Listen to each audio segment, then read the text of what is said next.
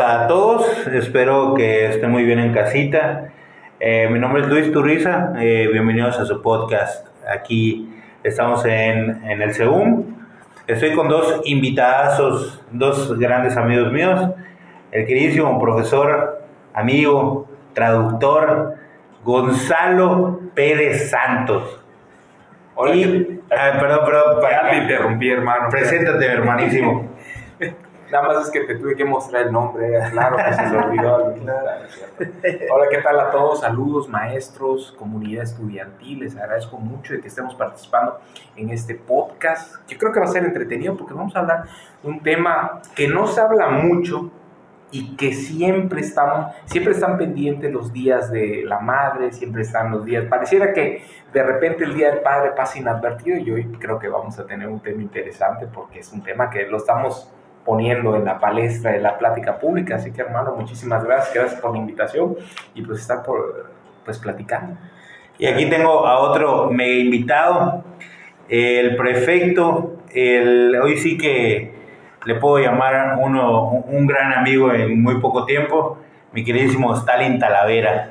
Este, muy buenas tardes, este, muchas gracias por la invitación, muy contento, la verdad que es la primera vez y muy agradecido con, con usted, contigo Luis de, de, invitarme y de tomarme en cuenta, que es algo, la verdad como decía el profe, es un tema muy, este, pues un poco, que todavía yo creo que es un poco de tabú porque, pues como, como dice, ¿no? Este, a la mamá es a la que todavía, a la que más se le... Se le, se, le felicita, se le festeja. Exacto, ¿no? Sí. Y sin embargo, pues también hay algo de este lado, ¿no? Claro que, pues, por claro, supuesto, con, se le con mucha razón, con mucha razón siempre se le, se le, felicita siempre a la mamá. Se tiene que dar más, ¿no? Yo creo Pero, que es más mérito, más que nada. Ok, pues la verdad es que eh, los invité a ustedes dos, ¿por qué? Porque tengo toda la confianza del mundo para hacerles las preguntas que voy a hacer y sé que de igual manera eh, vamos a poder, eh, hoy sí que desplayarnos, hoy sí que, órale, déjense caer con, con la respuesta. Uy. Y, eh, y sé que me voy a divertir mucho con esto. Vamos a, les voy a platicar un poco de dónde conozco a estas eh, dos amistades. Celebridades. A estas dos celebridades. eh, a Stalin, pues lo conozco. Yo tengo trabajando aproximadamente un mes eh, en el SEUM. Y pues la verdad es que desde el primer día hubo el clic así de que un muy buen amigo, alguien que puedo confiar. Y por lo mismo, cuando yo lo vi en el papel de padre, yo dije, óyeme, qué chido, qué, qué, qué padre es con su hijo y por eso fue que me nació la idea de tomarlo en cuenta justamente para, para el podcast. Y pues a Gonzalo lo he visto, es, es, un amigo de muchos años, dimos clases juntos anteriormente en, en, otras en otra institución y eh, eh, hace no mucho tiempo trabajamos en el mismo, en en el mismo lugar y ya pues ahorita ya lo veo de afuera de, o sea, lo veo desde otra perspectiva, sin embargo, pues la confianza, la amistad y todo, pues ella perdura. Y pues la verdad, también he platicado muchas cosas con él, yo al ser padre primerizo, eh, he platicado muchas cosas con él para que él me comparta de, esa, de esas experiencias, buenas o malas son experiencias que él ya tuvo como papá. ¿No? ¿Qué, qué, qué, tal, ¿Qué tan ceremonioso? Pensaba que iba a ser un poco más tranquilo. Es, es, es tranquilo, pero nada más es, es, mi punto de vista. No, no, no, está bien. Hay que, hay que tomarlo. Creo que siempre es importante abordar los temas desde el humor, porque solamente a través de la risa, a través de el, el estar bien con uno, se pueden tocar temas que son profundos. Y hay una frase de Voltaire, ya saben, y voy a, voy a regresar, y parecía que no me puedo salir del personaje, pero no es que este, este es el personaje Cuéntame un libro, es que ese, así soy yo, así soy yo. Dice que Voltaire, que solamente a través del humor, obviamente estoy haciendo una, estoy tratando de parafrasear desde el francés, que no hablo, pero que dice que solamente a través del humor se pueden dar los mejores comentarios o se pueden hacer las mejores explicaciones. Claro. Solamente una mente que puede transformar con humor, que puede transformar con la risa, puede decir verdades que muchas veces son indubitables y verdades que están ahí, que están ahí presentes. Pero no quiero robar más el tiempo porque no es un libro, ni tampoco en Ahora Canadá, pero que ya, ya me eché mi gol. Ah, sí, sí, no, está bien, está bien. Pero, eh, pues, hermano, adelante. Ok, la primera pregunta que tengo para ustedes es, ¿cuál fue su primera reacción al saber que iban a ser papás? Uf, no sé, hermano. ¿Usted Basta. primero? Sí. Voy yo. Mi primera reacción, francamente, no me lo esperaba. Creo que muy difícilmente alguien te puede decir, ya, bueno, sí, seguro sí hay, hay, hay, pero al menos en mi caso particular, no es que yo no, los, yo no lo espera, que me haya tomado por, por sorpresa, pero de alguna manera en el momento exacto que ocurre, o sea, que yo me entero que voy a ser papá, que estaba en Cancún, que probablemente en ese momento de mi vida no tenía trabajo, en, fue en, en, un periodo donde las cosas no me salieron en particular y entonces llegar con la responsabilidad de la paternidad, eso es algo bien complicado y fue, un, cañón. y fue un momento que a mí, al menos en, en, en lo personal, dije, uff, qué difícil, recuerdo que me sorprendió, o sea, bueno, ya dije que, que no es algo que, que, te sorprenda porque es algo que de alguna manera esperas. Así es. Sí, claro. Pero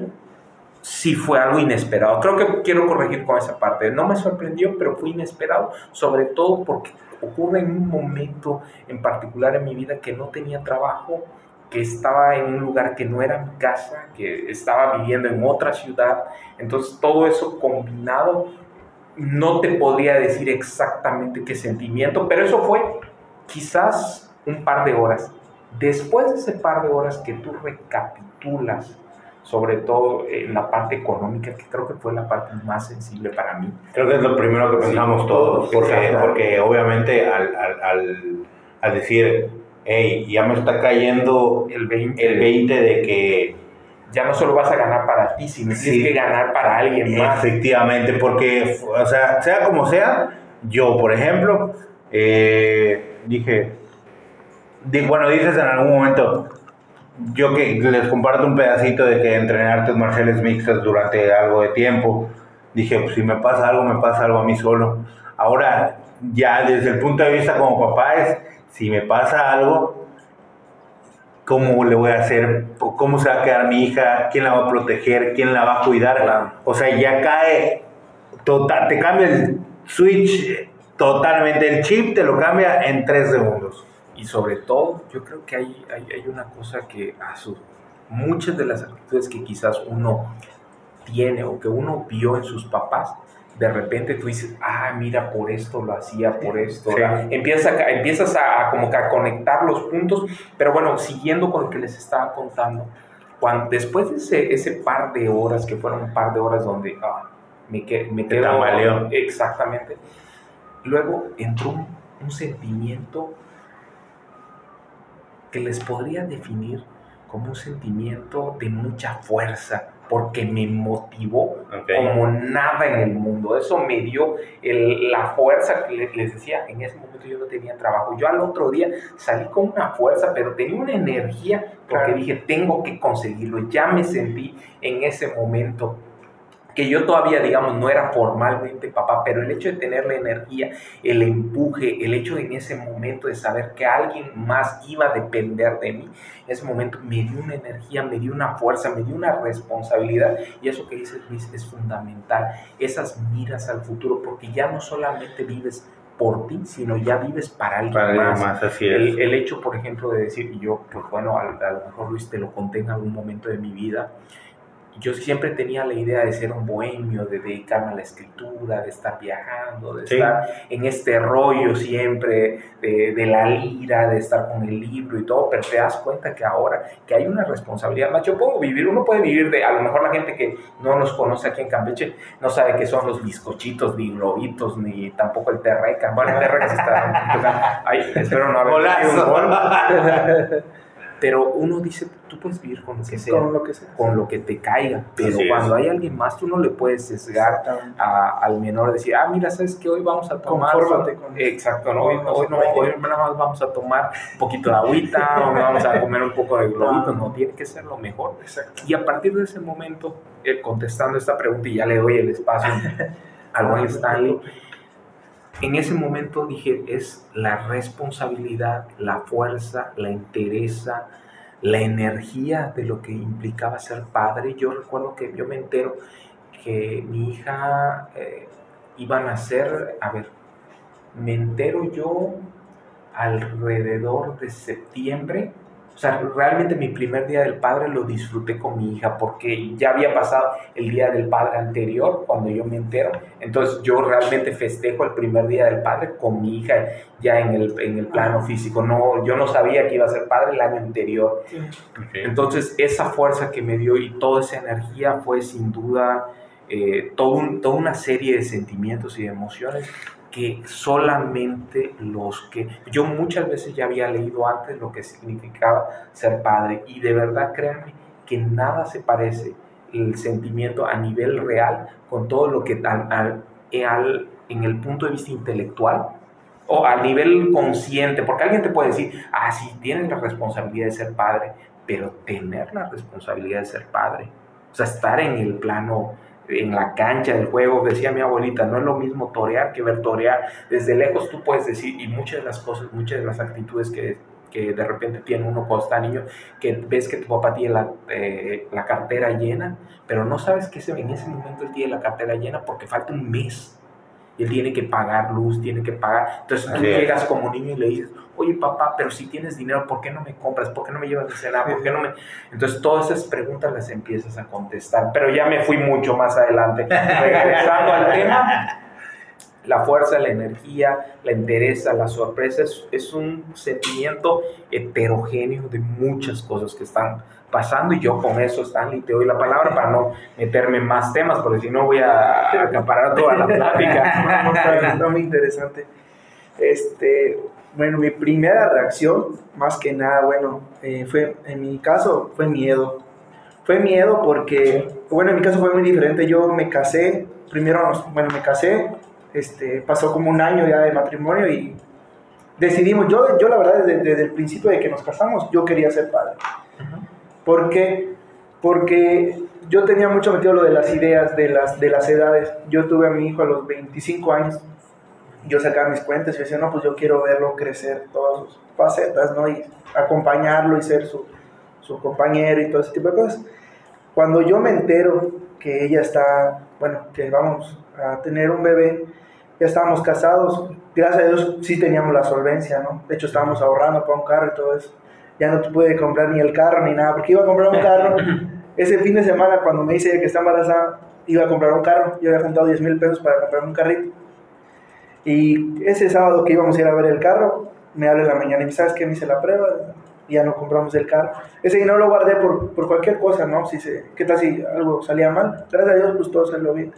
Y mi miedo más que nada era, aunque en ese momento yo tenía la estabilidad económica, eh, eh, pues tranquila, ¿no? No, no, no tenía miedo por ese lado.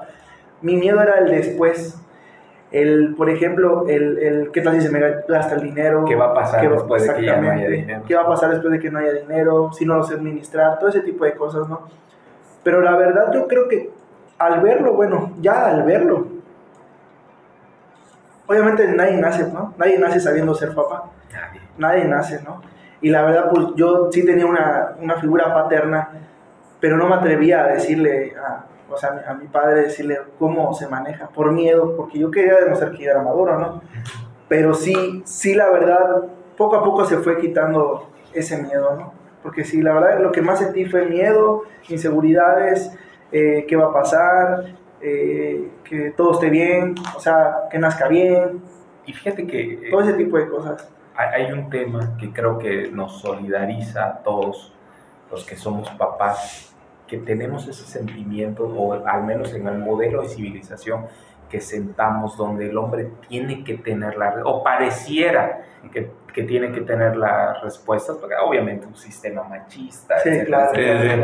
pero bueno, no es el tema. Pero pareciera que debemos tener las respuestas o pareciera que no nos afecta nada. Exactamente. Y no, y la verdad que sí nos afecta. La verdad que de repente nosotros vamos a trabajar, vamos a hacer nuestras cosas, tenemos que enfrentar muchas situaciones y no estoy sugiriendo que la mamá no, al contrario, ella probablemente mucho más que nosotros, pero la carga de la, de, la sociedad de repente o de la manera en cómo percibimos, de decir, mira, está siendo débil, mira, creo que no, no puede con el paquete. Entonces, todas esas cosas que a lo mejor a nivel consciente eh, nosotros tratamos de tener todo controlado, a nivel, inconsciente están afectando. Entonces creo que eso también, dices, es cierto, hay, hay un miedo, hay un miedo intrínseco porque ya, como, como comentamos al inicio, no es lo mismo cuando tú estás viviendo para ti.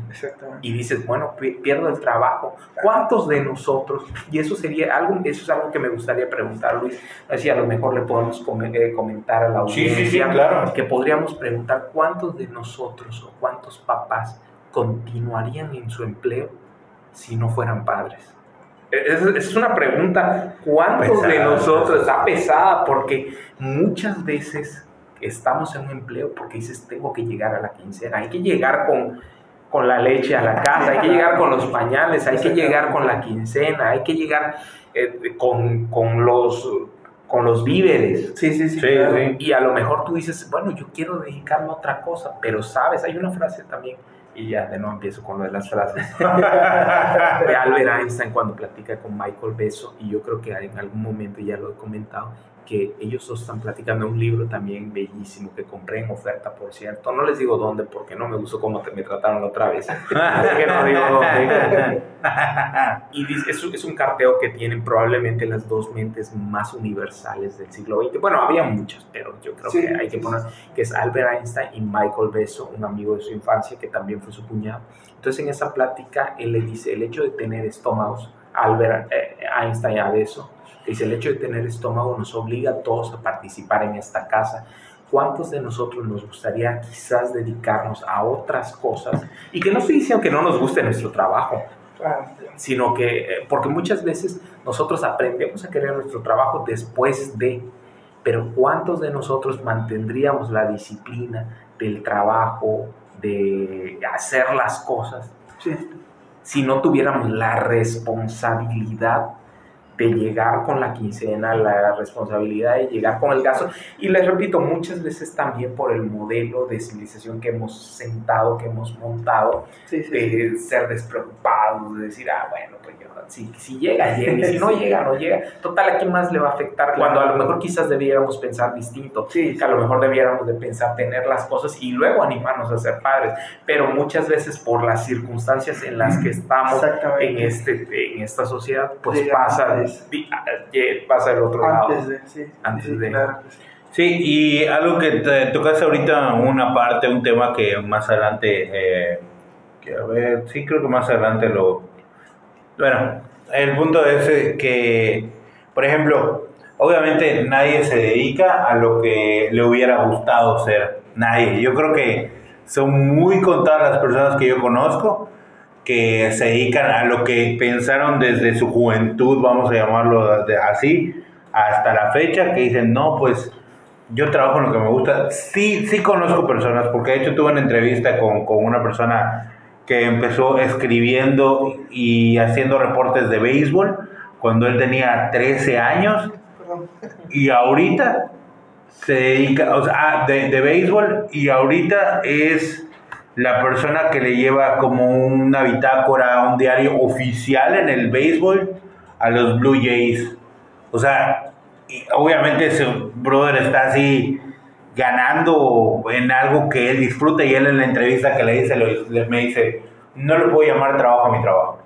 O sea, es algo que yo amo, es algo que yo disfruto. Por ejemplo, ¿qué me dirías tú si yo te digo, eh, vas a poder sobrellevar, mantener, vivir y demás, tú, tu mujer y tu hija, con Cuéntame un libro. O sea, ¿es algo que quisieras o no? Claro, sí. Y algo, por ejemplo, Stalin, ¿tú, tú, tú qué te hubiera gustado hacer? A mí, pues la verdad. Box, me, me comentaste. Déjenme comentarles que, que acabamos de empezar a entrenar. Yo ya había entrenado pues, hace mucho tiempo eh, fui profesional de, de, las artes marciales mixtas y Stalin eh, me preguntó, se me acercó cuando yo acababa de llegar a la escuela y me dijo, quiero entrenar box. O sea, me gustaría, ¿no sabes de él? Y dije, ¿cómo no? O sea, conozco, le quiero mandar un saludo al profesor Oscar Santamaría. Eh, Este, Saludos, profe. entonces, Sí. entonces es algo, por ejemplo, a él le hubiera gustado, imagínate que, que haciendo box pudieras mantener la, o sea, tu casa, A tu familia, darle sustento con eso. Y a mí, ¿qué más me hubiera gustado? De, de chavillo, pues todavía no había el MMA, las artes marciales mixtas aquí en Campeche, y pues jugaba, jugaba fútbol americano. ¿Qué más me hubiera gustado así llegar, o sea, decir, ah, mira, ya tengo mi hija, le puedo dar de comer porque gano súper bien en, en- en- Los vaqueros de en, los dos de Chicago, vaqueros o sea, a lo que voy es que no, no tenemos eh, lo que hacemos en todas esas actividades. Sí. Tú lo haces porque te gusta.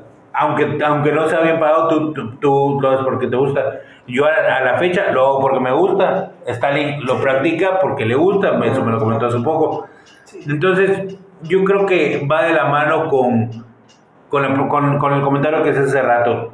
O sea, estamos trabajando justamente para podernos ser responsables de la, no le quiero llamar carga, sino de la gran Responsabilidad. eh, ajá, vamos a llamar, valga el, el, el, el, el- el volver a decir. Claro. Ah, perdón, perdón. Luis, Sí, sí, no, no, sí. O sea, a lo que voy es, trabajamos donde estamos. No quiero decir porque no nos gusta nuestro trabajo, sino porque tenemos que, porque tenemos una responsabilidad. Porque no puedo decirle a mi hija, oye, aguántate 15 días, no voy a ganar 15 días, Claro. quédate 15 días y ya después de esos 15 días ya va a venir comida chida. ¿No? Claro, Sí, claro. Aquí, este, es que este tema está. es un tema con tantas Es aristas. sí, la verdad que sí. Pero bueno, voy a tratar de, de- de ir tocando aristas por ahí. Efectivamente, muchas veces nosotros tenemos o trabajamos donde estamos porque es un factor que nos permite sostener la carga económica que Claro. implica mantener una familia. Eso, por supuesto. Así es. Pero también, por ejemplo, en mi caso particular, yo empiezo a escribir desde los ocho años. ¿verdad? Y ahí, y por ejemplo, en el caso de los libros, eh, de contarlos, etcétera, etcétera, también poco, eh, bueno, primero, primero agarré el rollo de los libros y luego empiezo a escribir como alrededor de los 8, 9, 10 años y desde ese entonces yo sigo escribiendo. Sí. Estoy escribiendo cuentos, relatos, recientemente novela, otra vez los cuentos, eh, los relatos cortos, la novela, etcétera. Pero es cierto, probablemente lo que pasa es que a veces a lo mejor no encontramos o no canalizamos bien, nada más para contestar un poquito, no para contestar, sino para abordar esa parte Sí, sí. que a veces no canalizamos bien esa parte donde a lo mejor si de pequeños nos hubiéramos dedicado completamente a eso y no pensar que erróneamente muchas veces nos dicen, es que si te dedicas a eso te vas a morir de hambre. ¿Cuántas veces a lo Sí, mejor claro. dentro del trayecto no Muchísimas veces. Mi formación universitaria es abogado Sí. y estudié abogado porque me dijeron muchas veces, obviamente en el ánimo de protegerme, de que si yo me dedicaba de lleno a la lectura, me, me dedicaba de lleno a escribir, ¿qué tal si no se vende? Porque hay un sentimiento de protección, como, muchas, como Sí. quizás que nosotros Sí, queremos, queremos proteger, queremos proteger y exactamente encontrar el plan B Sí, claro. eh, que es nuestra, nuestra, nuestra pasión. Y hay una frase, de nuevo, otra vez, y ya no vuelvo a. Dice Anton Chekhov, que es un extraordinario maestro del relato corto, Ajá. que decía, él, él era doctor y también era escritor. Entonces le preguntaban que en qué lugar quedaba la escritura en su vida. Y él decía que para él la escritura era su amante. La medicina era su esposa, pero el- el- es ese amante para él donde él se refugiaba cuando se encontraba eh, Atiborrado. atiborrado exactamente de todo Sí, sí, este rollo de la medicina, donde él tenía que estar lidiando con todo eso. Y entonces él que lo que hacía se ponía a escribir un extraordinario, probablemente uno, bueno, todo, todo lo que encontremos de los rusos es, y de la literatura rusa, Chekhov, eh, Sí, sí. Dostoyevsky, hablar de Dostoyevsky es ya irnos solamente hablar, hablaríamos de eso. pero también, por ejemplo, podemos encontrar que el trabajo donde estamos a lo mejor no nos gustó de primera instancia, pero en el camino le vamos encontrando, vamos, encontramos disciplina, vamos encontrando Confort. Digo que zona de confort. También encontramos confort, pero también podemos encontrar que a lo mejor algo que tú no pensaste que te podría gustar, puedes encontrar a lo mejor un camino, una ruta. Probablemente yo en el momento donde estoy, en que estoy trabajando paralelamente en mi trabajo que me mantiene, que es la columna vertebral con la que sostengo a mi familia, también paralelamente estoy escribiendo todos los días y estoy generando el proyecto de Cuéntame un libro, que también es mi pasión, porque me gusta mucho sin ánimo de querer sonar pretencioso, porque de verdad me gusta mucho hacerlo, porque eso es mi vida. Me consta, me consta mucho que te que Pero también, por ejemplo, yo, si yo dijera en este punto de mi vida, solamente me quiero dedicar a eso, quizás también de repente me quedaría con ese huequito de que ya me gustó mi trabajo. O sea, ya me gustó mi trabajo, de a, de a fuerzas o de, creo que, y eso es fundamental en la vida, tú puedes llegar y a lo mejor tomar la primera impresión y decir, no me gusta lo que hago y quedarte así, o recapitular y decir, bueno, probablemente no me gusta ahora, pero voy a llegar y voy a hacer mi, mi mejor esfuerzo. Y confianza es competencia. Conforme vas haciendo algo, vas logrando y finalmente puedes encontrar un equilibrio. Creo que eso es fundamental, encontrar un equilibrio entre lo que te gusta y lo que tienes que hacer para vivir. Y probablemente en un momento, en un futuro determinado, eso que tú estás haciendo para, para vivir, pues se puede convertir también en una pasión. Se puede convertir también en algo que dices, oye, yo no lo había visto así. Y también lo puedes combinar, lo puedes compaginar con aquello que fue tu motor inicial pero bueno, nos estamos saliendo del, del rollo de, de, de, la paternidad. Yo solamente lo que quiero decir es que también dentro de todo este proceso de aprendizaje como padres, también es nuestra responsabilidad aceptar el hecho de que hay cosas que tenemos que hacer porque hay una, una responsabilidad económica y financiera con la que tenemos que cumplir, obviamente compartida con nuestras esposas, con la mamá de nuestros hijos, obviamente es compartido. Probablemente ellas tengan una responsabilidad mayor porque en este modelo de civilización eh, generalmente le cedemos la carga de la responsabilidad del tiempo del niño a ellas, cosa que tiene que cambiar. Yo estoy convencido de eso, tiene que cambiar. Creo que los padres y madres tenemos que ser 50 y 50 siempre.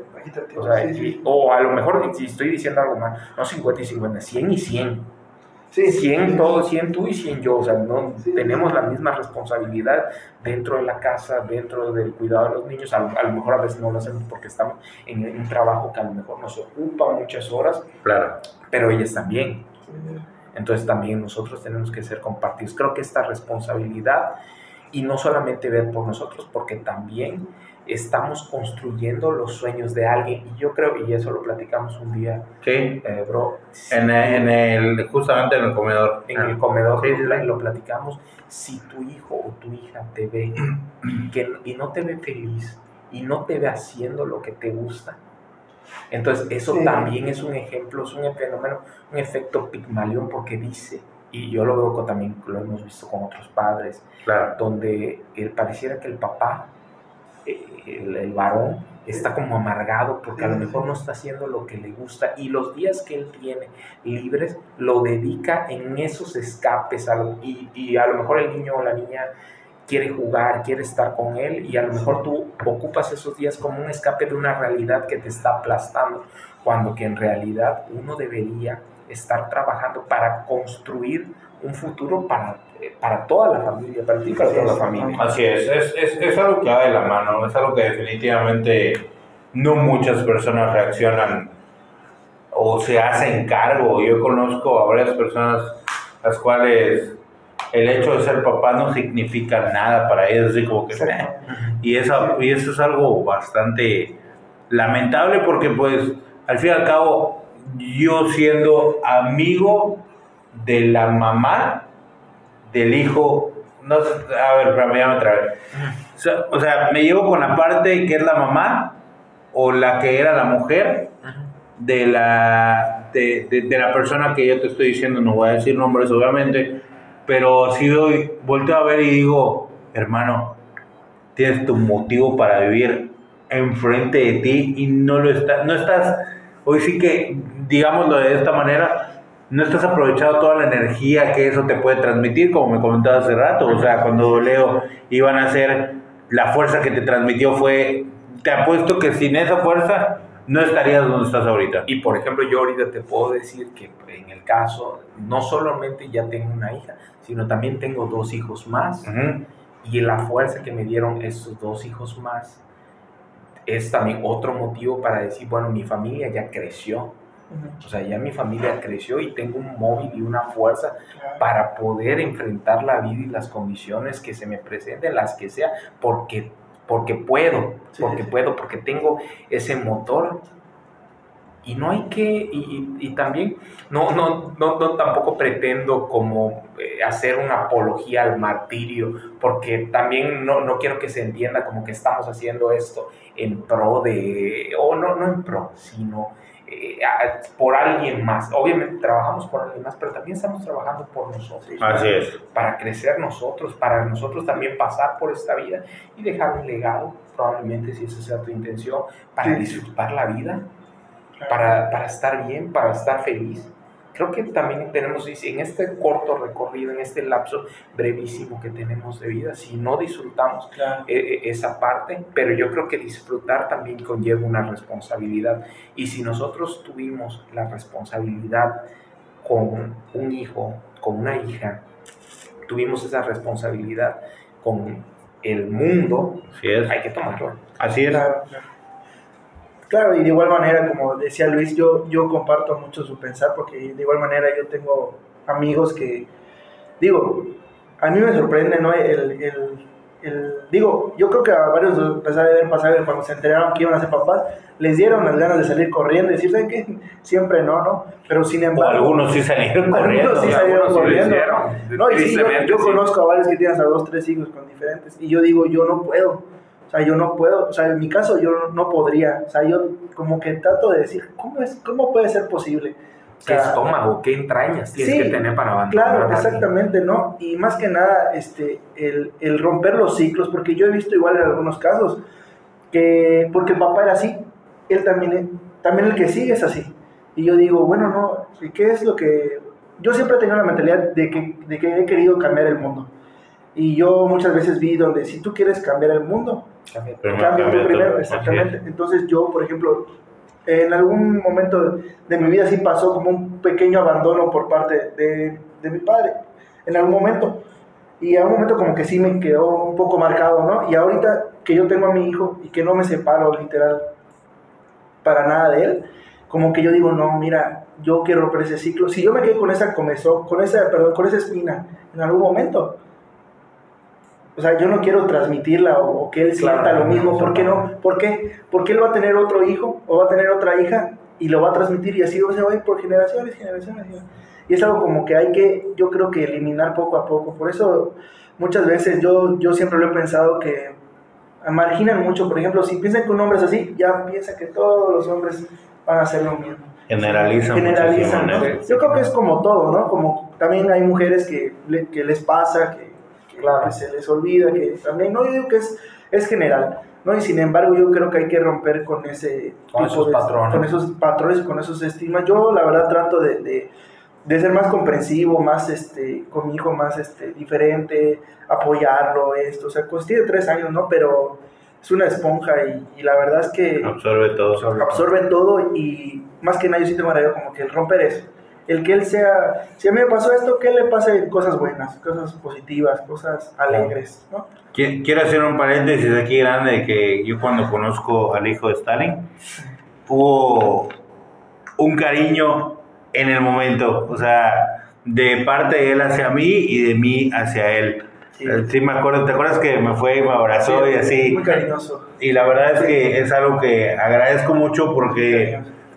Eh, me está transmitiendo de la manera en que su papá y su mamá lo están creciendo. Entonces eso es, es una parte muy padre. Tengo, tengo la fortuna de compartir eh, trabajo con ellos dos y la verdad es que eh, es algo que digo, sé que son buenas personas porque estoy viendo cómo está creciendo el niño y estoy viendo si el niño es cariñoso conmigo y viene y me abraza y quiere jugar conmigo, es porque en su casa también lo ve así, en tu casa claro. también le transmiten eso. Claro. Entonces, por eso, justamente por eso, por eso es que dije, lo quiero, o sea, cuando me dijeron que el podcast era de papás, dije, lo quiero a él y pues a Chalo de toda la vida. Eh, déjame decirles que he recibido millones de millones de consejos de, de, de Gonzalo. Ah, eh, de, de- sí, la verdad es que sí, hemos- he recibido mucho cuando, pues yo, yo soy papá primerizo, mi hija tiene un año, ocho meses apenas, entonces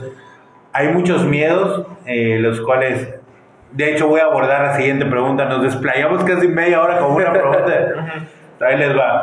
La siguiente pregunta va a ser, ¿cómo sienten que lo estén haciendo como padres? Ahí yo, yo, yo me voy a dar el, el permiso, o les voy a pedir el chance de empezar.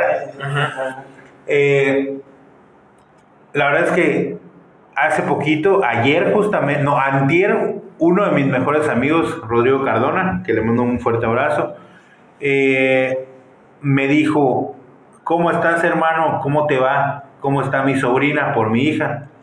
Y le dije, muy bien, carnal, aquí eh, echándole con todas las ganas del mundo. Y me dijo una frase que la neta me sacó una lagrimita. Y me dijo, hermano, lo estás haciendo a todo dar. Sigue echando. Te lo juro que alguien me haya reconocido. Y no, no, no es algo que yo estoy haciendo para que me digan, óyeme, qué buen papá eres, claro, las palmaditas. No, no lo estoy haciendo de esa manera. Lo estoy haciendo porque mi hija para mí significa el mundo completo y más. O sea, cuando ella nace, y yo creo que lo, lo, lo viste, pude compartirlo contigo, eh, el hecho de que cuando nace, nace mi hija fue ah, toda mi atención, todo mi cariño y todo mi amor es para ella. Claro, fue un parteaguas en tu vida. Definitivamente, cuando nace, cuando nace ella, sí recuerdo que en el embarazo estuve muy pendiente de su mamá y demás, pero eh, el día que realmente me cayó el 20, de, órale, aquí empieza tu chamba, papá. Eh, fue la primera vez que cargué a mi hija. Uf, yo me acuerdo también de esa primera vez. Yo, uh, fue, fue, hermano, Sí. fue el miedo más grande que he sentido, pero lo más bonito que he sentido en toda mi vida. Eh, no quiero restarle méritos a mis papás ni nada, pero la verdad es que cuando, cuando Laida, cuando mi hija llega, para los que no sepan, mi hija se llama Laida. Eh, No es, no es la, la, la, la, la gobernadora. No. Sí, oye, me puso como la... No, este, la verdad es que cuando ella llega a mi vida fue algo muy grande, algo muy importante. Recuerdo que, que cuando llego a comer, me dice su mamá, no, pues si quieres te aguanto hasta que salgas del trabajo. ¿Quieres algo hasta que salgas? Hasta que, ya me trabé. Si quieres hasta que salga del trabajo, dije, no, vámonos ahorita mismo al hospital. Me leí al hospital y en la noche ya, ya había nacido mi hija. Entonces fue, fue algo que marcó totalmente un día muy feliz, muy difícil también. Lo volvería a pasar las veces que fuera necesario porque ella estuviera conmigo. Y eh, pues mi hija va- prácticamente vive conmigo. eh, digo, estamos separados su mamá y yo. Eh, la niña vive conmigo. eh, vive eh, también con mis papás. Y yo creo que esa parte siempre trato de, de- de- de darle así toda la felicidad del mundo. Trato de darle la educación que me dieron mis papás sin consentirla demasiado. Mis papás me consintieron demasiado. Lo tengo que aceptar, me consintieron demasiado. Pero fue algo que la verdad es que digo, digo, me consintieron demasiado no por quererlo así, como que, ah, lo voy a malcriar, sino es como Pues es el amor que. Exactamente, ahí iba, justamente ahí iba. E- e- Era, era el, no, no me basta con darte besos todos los días, no me basta con abrazarte todos los días, déjame, déjame hacer algo más para demostrarte que tanto te quiero. Entonces yo ahorita, por ejemplo, un ejemplo muy chistoso, mi hija adora con todo su ser a los escandalosos, es una caricatura que hay ahorita. O sea, de eso fue el lunes. El lunes platicándolo con mi papá. Me dice, es que cómo le gustan los escandalosos, que no sé qué. Y le digo, ah, pues fíjate que en cierta tienda lo venden. Hoy que llegué a comer, ya tenía los tres peluches de los osos. Ya. Sí. O sea, imagínate, imagínate, o sea, digo, qué padre, qué padre, porque mi papá, él- lo, lo voy a mencionar en un paréntesis. Mi mamá cuando se enteró que iba a ser papá, esta era la mujer más feliz del mundo, lo gritó, estaba, me acuerdo que estaba jugando lotería y lo gritó. Y cuando hoy se lo dio a mi papá, mi papá me, me aventó la prueba de embarazo y me dijo, no estoy de acuerdo. Entonces, ahorita que ya está así completamente perdido con el amor que le tiene a mi hija, le siempre lo molesto cuando estamos comi- comiendo, le digo, ¿qué? ¿Todavía no estás de acuerdo?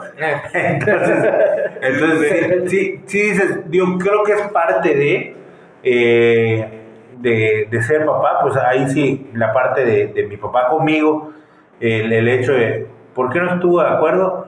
Porque pues él sabía que yo no estaba preparado, él sabía que eh, de alguna manera yo no le iba a poder dar lo que mi, lo que mi hija necesitaba, pero pues al fin y al cabo me rompí el lomo, eh, trabajé, trabajé, trabajé y no puedo negarlo, con ayuda de ellos, pues mi hija es feliz, mi hija está contenta todos los días, no hay un día que mi hija no pida a sus abuelos o a su papá. Y es algo yo creo que, que va, es como que una respuesta de cómo siento que lo estoy haciendo como padre. No, no, no quiero decir lo estoy haciendo bien o lo estoy haciendo mal, solo les voy a decir que lo estoy haciendo con todo el amor del mundo. Dale. Yo, Porque está muy, muy fuerte la pregunta. Muy fuerte. Bueno, yo, yo eh, eh, muchas veces, la verdad, me hago muchas veces me hago esa pregunta, porque yo, o sea, personalmente sí tengo muy arraigado el, el, ese, el sentimiento, ¿no? de, de- del padre. De la- mi, bueno, mi padrastro eh, falleció hace un año, que él fue el que real- prácticamente nos rescató, o sea, por verlo así nos rescató y fue un padre para mí. O sea, yo, yo lo digo ¿Fue tu padrastro para hacer, sí, fue mi papá. Y fue hace un año que falleció y este y como que se, se queda ese vacío, ¿no? Ese vacío como tratar de llenar. Y él la verdad conmigo fue muy, muy buena persona, fue... eh, me- yo a mí me gusta mucho el campo, me, dio la, o sea, me, dio- me educó el amor al campo, el respeto. Yo la verdad, o sea, muy agradecido por ese lado, ¿no? Por todos lados, la verdad. Y yo me hago mucho esa pregunta porque yo quiero ser un ejemplo, o sea, quiero ser un ejemplo hacia él, hacia mi hijo Abel André, que, bueno, yo la verdad pienso solamente tener un hijo. Eh, es algo que he platicado mucho con mi esposa porque, no sé, o sea, a veces platicando decimos, ¿cómo vamos a, o sea, a dividir como que el amor, ¿no? Yo digo a ella, pues, que sea lo que Dios quiera, ¿no? Pero ahorita, el, imagínate, yo a veces digo, si con un hijo me siento eso, imagínate con dos hijos, ¿no? Y por ejemplo, yo tampoco quisiera decirme que lo estoy haciendo bien porque yo siento que en un futuro ya, o sea, los frutos, como dicen, tengo que sembrar para cosechar, ¿no? Así es. O sea, yo quiero ver que, que este, o sea, ahorita estoy sembrando, como dice Luis, sí, cierto. Yo he tratado de, de inculcarle que sea cariñoso, que sea educado, que sea... No ha sido fácil, o sea, para mí no ha sido fácil porque, pues prácticamente estoy yo solo con mi esposa y, por ejemplo, yo en mi caso yo no tengo el apoyo, por ejemplo, de mis padres, de, bueno, mi- de mi madre, eh, en este caso que está, sigue viva. Mi esposa igual no tiene este, padres, no tenemos otras familias. De hecho, a veces cuando se enferma, batallamos porque nada más estamos yo y ella. Y a veces sí es un poco difícil, ¿no? Pero la verdad no pienso yo, no, no trato de pensar en eso. Yo quiero cosechar y luego sembrar. Cosa que me doy cuenta, por ejemplo, eso de que es cariñoso, de que es esto, yo he tratado de hacerlo. ¿Me entiendes? O sea, yo, por ejemplo, a veces lo agarro, le doy su beso, hijo, te, te amo, te quiero. O sea, quiero que él sepa, ¿verdad? quiero que él sepa y él lo sienta. ¿Por qué? Porque quiero que él vaya por un buen camino y sea una buena persona. Digo, quiero tratar de, como decía, romper ciclos y tratar. Yo creo que con el tiempo voy a, a- a entender, a saber responder esa, esa, esa pregunta. No sé, así lo, lo veo, no sé ustedes cómo lo Sí, Bueno, primero que nada, yo los quiero felicitar a los dos. Sí, sí. Porque no, no es fácil No, de repente escuchar a varones que se abran con esta facilidad con la que estamos platicando el día de hoy, claro, sobre todo temas donde desnudamos nuestra fragilidad, donde desnudamos nuestra intimidad, sí, sí, sí. donde eh, ponemos de manifiesto nuestros sentimientos y el hecho de que a veces no sabemos las cosas. La pregunta probablemente en la manera como está planteada habría que pensarla, porque primero que nada tendríamos que partir de qué es o qué significa que ser buen o mal padre. Creo que tenemos todas las intuiciones o la percepción de qué es ser un mal padre, alguien que abandona, alguien que maltrata, alguien que hiere, alguien que lastima. O alguien que simplemente no está por decisión propia. Alguien que no está, pero ¿qué significa ser un buen padre? Probablemente eso sea un poco más difícil de abordar porque a veces hay evidencia eh, psicológica que sugiere que a lo mejor ser un padre que da todo no necesariamente es lo mejor para la psique de un niño, porque de repente creamos, eh, y no me refiero a dar todo de manera económica, eh, eh, de, manera sentimental, sino de manera, porque no creo que haya un padre en su sano juicio que no adore con su vida a sus hijos. O sea, yo no creo que hoy si nosotros estuviéramos en la disyuntiva entre nosotros. Eh, y les voy a poner un ejemplo muy burdo y a lo mejor hasta suena demasiado exagerado, pero si estuviéramos en la disyuntiva entre dar nuestro corazón por el de nuestros hijos, cualquier padre Sí, sí, sin, pensarlo. Sin pensarlo. Claro, o sea, no lo pensamos, no voy a pensar que el futuro, que lo que no, Sencillamente tú lo das por cualquiera de tus hijos, o por uno de tus hijos, o por lo das. Sí, sí, entregas tu vida. Sin pensarlo. Entonces, partiendo de esa idea, a lo mejor, si tenemos, definir qué, qué, es, qué es probablemente lo bueno, a lo mejor también el modelo, cómo ha cambiado la paternidad, por ejemplo, en los 50, los 60, los 70, eran épocas en donde tú dar, tú, eh, tú económicamente cubrir todas las necesidades era suficiente Luego pasamos a otro, a, otro estilo donde probablemente nuestros padres cambiaron un poco ese, ese chip. Con algunas cosas que quedaron en ellos, pero cambian ese chip y, son eh, hombres estamos hablando de los masculinos, que ya son más cariñosos, de que a lo mejor reciben su apapacho, de que a lo mejor, no estoy diciendo que todos, pero sí la gran mayoría, a lo mejor eh, te están diciendo si puedes, vamos adelante, en la manera como ellos entendieron esa paternidad. Y yo creo que nosotros, esta generación de padres, somos padres mucho más amorosos, muchos... Eh, mucho más dadivosos en muchos sentidos. Creo que nosotros fuimos o creemos o queremos que nuestros hijos no tengan ninguna carencia emocional, pero también me pongo a pensar hasta qué punto también este, y no digo exceso, pero esta actitud, este comportamiento de que no queremos que nuestros hijos sufran, sea lo mejor para ellos, porque hay evidencia y está, la psicología está llena de evidencia, donde si tú a una persona le evitas el sufrimiento, es, va a ser mucho más difícil que esta persona se convierta en alguien resiliente, en alguien que sea capaz de procesar las emociones adversas. Hace poquito escribí eh, una, una, carta a Leoneta, a mi, a mi hija, por sus 10 años, la de medio, y yo dije en esa carta, que me doy cuenta de cómo es la vida y aunque yo quisiera protegerla de todo lo que de todo el mundo, de todo lo que pasa, de cualquier circunstancia, no lo voy a conseguir. O sea, no voy a poder, poder protegerla a ella de todas las dificultades. Que va a llorar, sí, porque no hay ningún ser humano que pase por este plano sin llorar, que va a sufrir, que se va a estresar, que probablemente a veces sienta que no es que no va a poder conseguir las cosas, que le va a tocar un mundo durísimo, violento, eh, donde nosotros no vamos a poder estar ahí, incluso no debemos de estar ahí, porque ellos tienen que crecer y se tienen que forjar.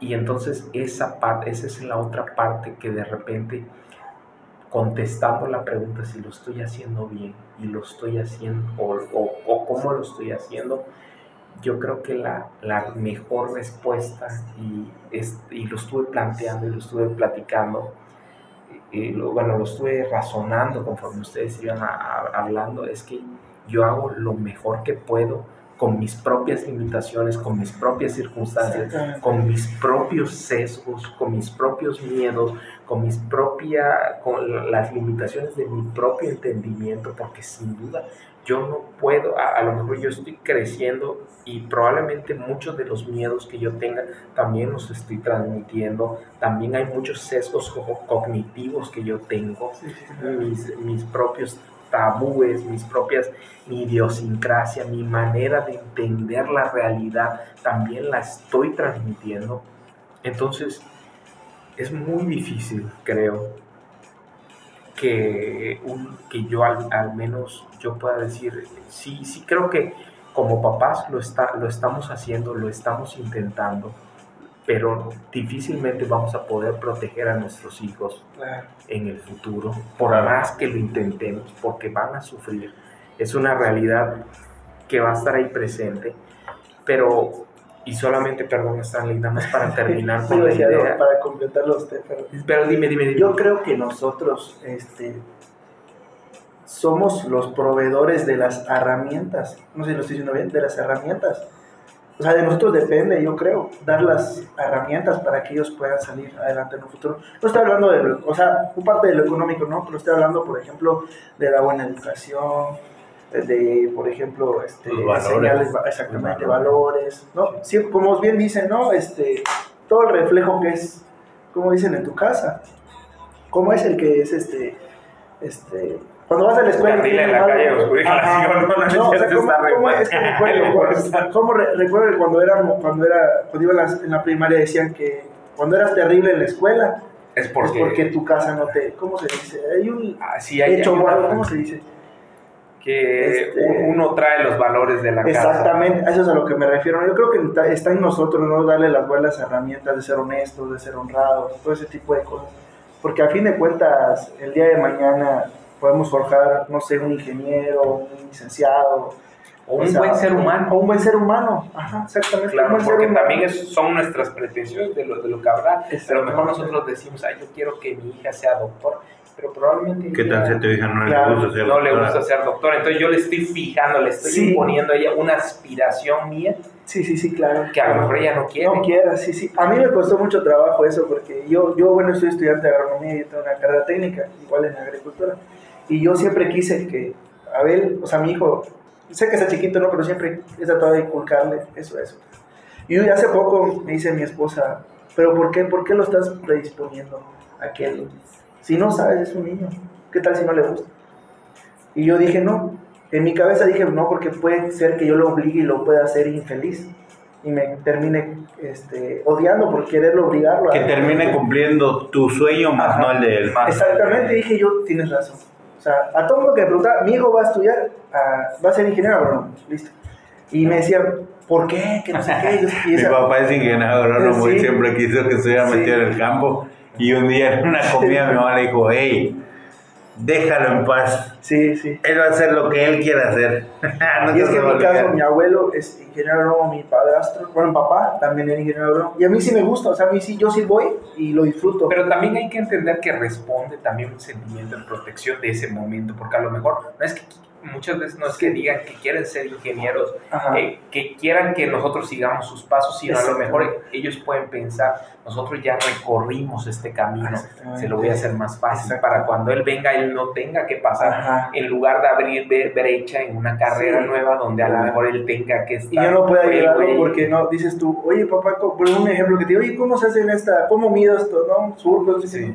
No, pues ya, yo ya sabré, no, pues mira, se hace así, así, así, listo o sea, sí, sí, yo igual lo he pensado así, pero con el tiempo... Pero también hay un efecto Pigmalión, sí, a lo mejor tu hijo ve que le agrada, que a ti te apasiona, a lo mejor él va a decir, va a checar, oye, está chido. Sí, y sí, si sí. se queda, a lo mejor puede encontrar ahí, pero a lo mejor diga, no, el sol y me voy a sudar y mejor estoy tranquilo en el café, leyendo mi librito, platicando con los cuates, a lo mejor sí. No, y de hecho, fíjese, a mí me gustan mucho los caballos, lo empecé a llevar desde un año y medio a equitación, Entonces se monta y hasta la fecha ahorita todos los fines de semana va y le gusta. Le ya gusta. lo pide, o sea, ya él solito va.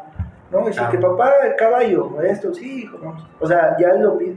Poquito a poquito lo empecé a llevar, no le gustaba, se bajaba antes de la hora, empezaba a llorar.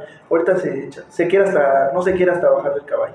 Digo, poco a poco, yo creo que es con el tiempo, ¿no? La- Claro. O sea, que es como cuando le preguntamos, ¿te gusta el camarón? Ajá. Eh, no, no me gusta, como no te gusta si no lo has probado. Pruébalo y si Claro. no te gusta, pues ya. No pasa nada. Así Claro. Sí, yo traté de meter ese chip. Ya nos echamos 55. Ah, es que es- no, y la verdad es un, te- es un tema, el tema de la paternidad yo creo que es Muy un tema extenso. muy, muy extenso y con un tabú. Y aparte, y un tabú, Sí, yo creo que un tabú más que nada. Porque a veces tenemos miedo de opinar o tenemos miedo de desnudarnos nuestros Sí. sentimientos. Sí, sí, sí, sí. Y, Claro. y no, al contrario, entre más platicamos, Sí, yo creo. se desnudan. ¿no? Y yo creo que está en la misma sintonía, o sea, yo creo que es, es algo...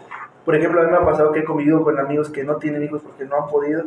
Eh, tengo amigos varios. Eh, a veces hablamos ¿no? de los hijos y yo lo veo como que incómodo, ¿no? Y digo yo, bueno, vamos a hablar de tema, porque no?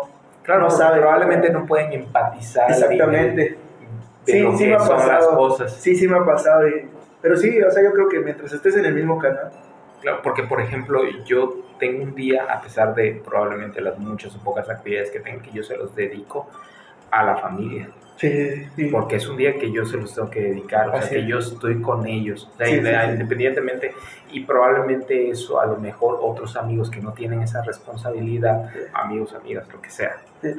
No estoy diciendo que nosotros vivimos encerrados en nuestro castillo, no, no, no, también hacemos cosas que nos gustan, por supuesto, claro, claro. Pero probablemente también tenemos, eh, también tenemos una serie de responsabilidades y además yo creo que a, a- a cualquiera de nosotros nos gusta estar, el- nos, gusta, nos gusta convivir con nuestros hijos. Definitivamente, claro, es algo que claro, mucho. Nos gusta platicar Sí, con ellos, estar con ellos, aprendemos muchísimo. Sí, sí, día con día. Pues vamos echando la última pregunta porque creo que si no nos va a durar tres horas el... Es que está muy bueno el tema. la Sí, verdad. no, la verdad que sí, sí. Ok, vamos con la tercera pregunta que es... ¿Cómo estás lidiando? Vamos a algo actual. ¿Cómo, cómo estás lidiando con la situación del COVID referente a con tus hijos? O sea, cabe mencionar que nosotros crecimos, eh, creo que lo mencioné en un podcast con, con Noé, eh, pero Rufo. nos estaba comentando que, pues que yo cuando estaba chico, que es, es un chiste bastante gracioso de- con él, como yo podía revolcarme en la tierra, podía jugar. eh, hoy sí que, que- que los juegos, todos los, los- los juegos eh, que quieran, este, pero, o sea, podía ponerme en riesgo por llamarlas, no, no sé cómo decirlo, tenía más libertad. en- en- para ser así. Porque correspondía a otra época y la Exactamente. como jugábamos era otra Sí, época. Y ahora, obviamente no, o sea, mi hija su primer año, su primer año y medio, creció totalmente atrás de paredes, güey. O sea, En conviviendo con bien poquita gente. Sí. sí. ¿Cómo le están haciendo? Eh, bueno, sí que yo para Sale, iniciar, sale adelante. este, eh, pues ha sido difícil, ¿no? Mi hijo, este, en el caso de mi hijo eh, y en el caso, bueno, de nosotros, es que, por ejemplo, él estaba en la guardería cuando pasó lo de la pandemia, estaba en- empezando, tendría un año y medio. Y la verdad fue, fue este, muy difícil porque eh, él ya llevaba un control en la escuela, un, este, ya llevaba una, una rutina, ¿no? En la escuela y el prácticamente quitarle todo eso de golpe, encerrarnos todos, yo, mi esposa y mi hijo, fue como que algo muy... eh, Sí, súbito. Exactamente, muy- algo sofocante, algo como que, ay, y no sabíamos cómo, ¿no? Como, como la guardería pues hacía todo y pues no sabíamos cómo manejarlo, ¿no? Y sí fue algo, algo, algo, este, difícil, ¿no? Difícil, pero tratamos de sobrellevarlo, empezamos a ver consejos, bueno, yo personalmente empecé a ver cosas, comentarios, por ejemplo, empecé a buscar en, internet, eh, qué puedo hacer con mi hijo que está, cuare- o sea, que estamos encerrados, que, para que no esté estresado, para esto y para otro. Y la verdad sí fue algo, algo muy, este, muy, muy difícil, ¿no? Hasta la fecha de hoy, pues todavía seguimos, ¿no? Seguimos en, En la pandemia. en la pandemia. No se ha acabado. No se ha acabado. Ahorita, eh, a diferencia de ese momento, es que mi hijo ya va a la guardería y ya está un poco más, este, más, más relajado, porque en la casa ya estaba muy eléctrico y pues, al estar eléctrico él, yo, su mamá, pues había un, como que un, un pequeño Sí, hay una choque. tensión. Hay una tensión, claro, ¿no? Y no, y poco a poco tratamos de manejarlo, ¿no? Nos llevó como que unos 8 o 9 meses tratar de llevarlo. Que parecen pocos, pero es un montón. Sí, es un montón, ¿no? Hasta ahorita, pues sí, tratamos de, de sobrellevarlo. Ahorita tiene un mes prácticamente que está en la guardería y sí, pues sí ha ayudado, ¿no? A, disminuir las tensiones, a, a sobrellevar las cosas. Ya ha sido, sí ha sido difícil.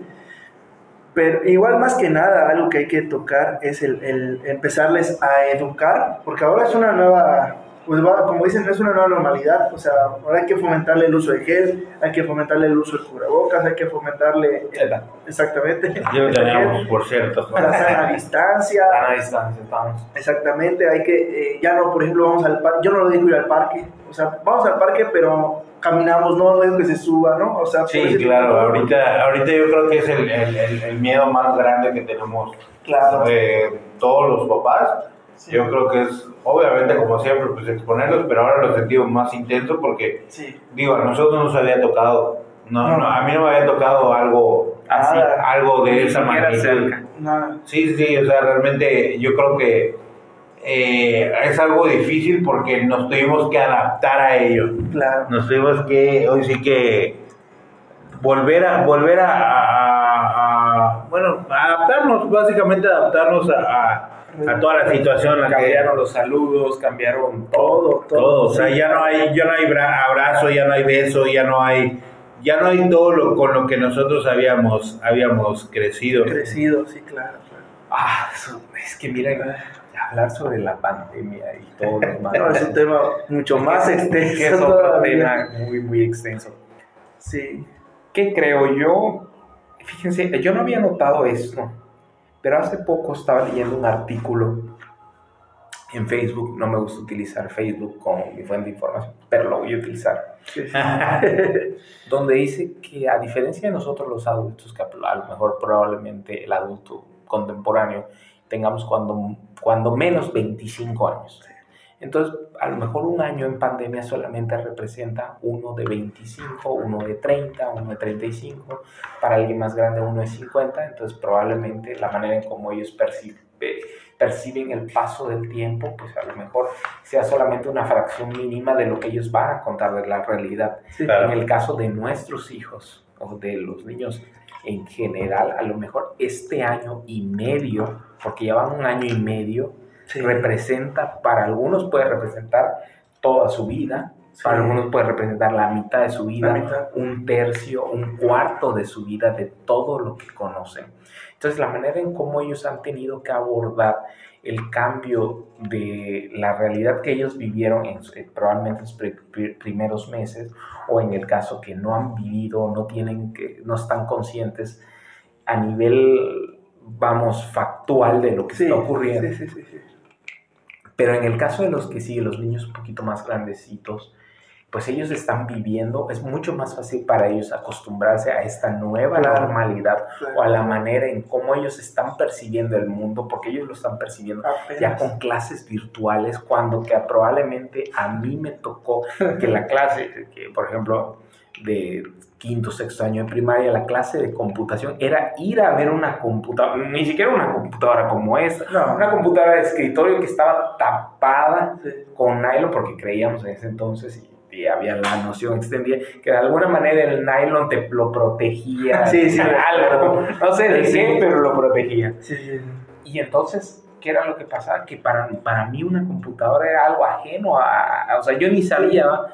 yo, decía, uy, ¿qué, qué es esta la computadora? Y sin embargo, los niños crecen con, crecieron con computadoras. Oye, yo ni siquiera pensé que era posible o que podía ser posible, ya estando grandes, este cambio, este relevo generacional de lo que estamos haciendo, como por ejemplo ahorita con maestros de CEUN, que estamos dando clases o que por ejemplo no conocemos a los alumnos. Sí, o sea, sí, yo sí. tengo alumnos que no conozco, he conocido gente durante este periodo de la pandemia y que no los conozco físicamente. Sí, sí, O sea, sí. yo no los conozco físicamente, cosa que no pasaba antes. A lo mejor antes conocías a la persona y luego podías tener su contacto vía virtual Sí. o era más difícil que pase. Hoy hay ah, eh, el caso de los alumnos que no conozco de manera física, pero sí los conozco virtual. Entonces, para los niños, o ¿cómo, cómo, cómo ha afectado? Sí, a- afortunadamente creo que para los niños adaptarse a esta nueva realidad más o- fácil. o conocer lo que pasa en este COVID-19, que afortunadamente, al menos hasta ahora, esta enfermedad terrible que ha- se ha llevado muchas vidas y que ha afectado a muchas otras, Sí, afortunadamente tiene una tregua con los niños. sí, y a sí, sí. ellos es a los que menos afecta, o Claro. los casos son muy, muy, contados. Sí, muy Creo que son contados. de entre millones de seres humanos habrán 5, 10, 15, 20 Creo que sí, casos. algo así. Inclusive hablar de 100 casas entre 5.500 millones de habitantes o más, ¿cuántos son 7.000, 8.000 Sí, millones de habitantes? Sigue siendo una fracción muy, muy, Sí, sí. muy ínfima. es lo único rescatable. Que es lo único que de alguna manera podríamos decir que es que esta enfermedad a- amortigua. Yo porque siento que amortigua. sí. Imagínate que esta No. enfermedad se hubiera extendido a los niños, sería la locura. Si hubiera, si esto colapsó los sistemas, Sí, no, eso bien. sería. Bueno, pero solamente para terminar, eh, eh, o el programa que ya se nos. Creo que sí lo vamos a tener que cortar. No, ya- yo, yo creo que eh, si quieren que la verdad es que yo me podría seguir de aquí hasta Sí. pasado mañana, ¿eh? Sí. Yo estoy muy a gusto con la plática.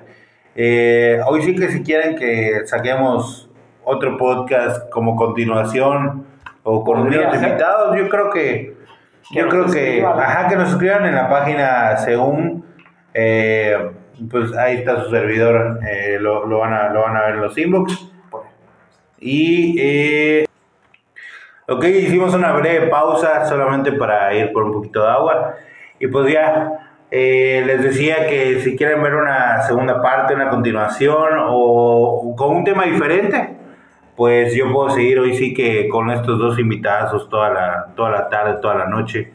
La verdad es que con ellos la plática ni se siente el tiempo. Y pues les quiero agradecer a los dos por haber asistido a, esta, a este podcast eh, para, para el SEUM. Eh, Chalo, muchas gracias por haber asistido esta tarde. Gracias a ti, al CEUM, a la institución, a los alumnos, a los que nos escuchen y se tomen el tiempo para pues estar pendientes y para pues escucharnos aquí echando los comments. Sí, Stalin, muchas gracias por haber asistido, hermano. Claro, muchas, muchas gracias por la invitación. La verdad que es un tema que a mí me gusta mucho. A mí, la verdad, me gusta mucho ese tipo de temas.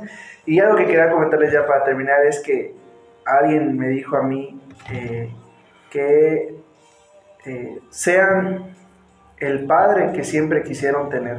O sea, obviamente con una perspectiva buena, ¿no? O sea, a mí siempre me dijeron, sé el padre que tú siempre quisiste tener. Y nunca, y nunca, siempre se me ha quedado en la cabeza, ¿no? Siempre. O sea, y digo yo, Muy buena frase. es un consejo, ¿no? Sé el padre que siempre quisiste tener. Digo, pues, con una perspectiva nueva. Es- con una perspectiva, perspectiva, perdón, buena. Este, muchísimas gracias y les doy la palabra al compañero Luis Turriza. Bueno, mis queridos podcast oyentes. Oye, qué buena frase, no sabía cómo decirlo. Podcast oyentes. Eh, muchas gracias a todos por habernos escuchado y pues ya saben, si nos quieren volver a escuchar, eh, eh, coméntenos en la página SEON, pues un servidor va a estar atendiéndoles. Espero que pasen un muy bonito día al Padre y gracias a todos. Adiós.